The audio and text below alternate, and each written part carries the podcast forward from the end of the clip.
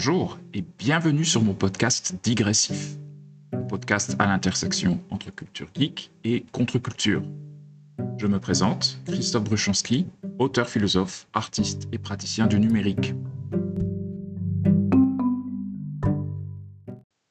Aujourd'hui, je vais parler des interfaces numériques et de leur impact sur les interactions humaines. Les interfaces numériques nous permettent d'échanger des informations, d'interagir avec autrui et les systèmes informatiques dont nous dépendons au quotidien. Mais qu'advient-il lorsqu'une grande part de ces interfaces ne sert plus réellement à interagir, mais à satisfaire nos désirs, à refléter à l'infini notre image sans que jamais autrui y apparaisse? Telle est la fonction principale d'un nombre grandissant d'interfaces.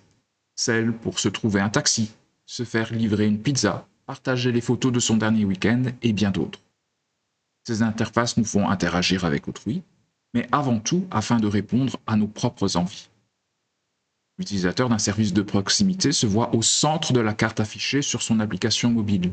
Il est au centre des préoccupations.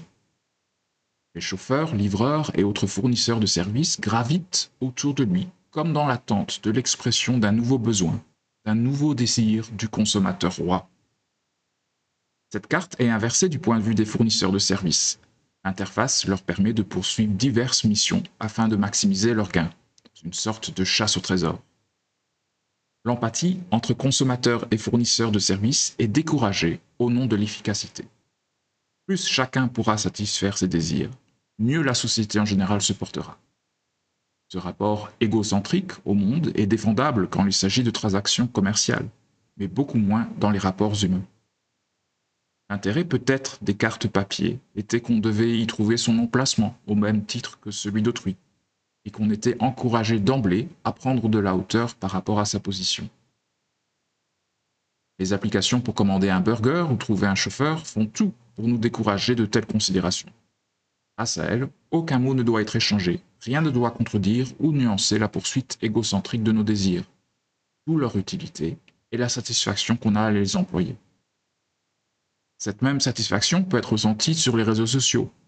Le selfie réinvente le miroir. Le plaisir qu'on y ressent n'est pas celui d'interagir avec autrui, mais de projeter son image et d'amasser les likes.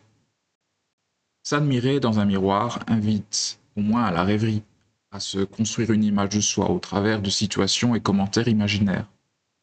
Ces moments d'intimité sont dorénavant remplacés par la statistique en temps réel des likes une interface de jugement sans appel où l'on ne se parle plus, mais où l'on vote pour ce qui nous plaît. Les interfaces d'aujourd'hui canalisent, dénaturent et marchandisent les interactions humaines afin d'en retirer un maximum d'argent. Les interfaces ont pour objectif de nous séparer les uns les autres, de se substituer à autrui en nous promettant d'assouvir tous nos désirs. À leur décharge, les interfaces nombrilistes trouvent leur terreau dans les domaines où les interactions humaines étaient déjà majoritairement marchandes. Une fois les relations humaines devenues exclusivement transactionnelles, les éliminer au profit d'interfaces numériques est avantageux pour tous. Pourquoi perdre le temps d'écouter, d'expliquer et de comprendre lorsqu'il ne s'agit que de satisfaire ses besoins personnels? Posé ainsi, l'interaction humaine devient un problème qu'il s'agit de résoudre une opportunité gigantesque pour les startups et géants informatiques d'apporter des solutions aux errances que les interactions humaines causent et au temps qu'elles nous font perdre. Les interactions humaines, avouons-le, sont loin d'être toutes satisfaisantes. Chercher à en éliminer certaines est louable, peut-être même nécessaire afin de continuer à se supporter les uns les autres. Mais demandons-nous dans quel domaine l'interaction humaine devrait au contraire être encouragée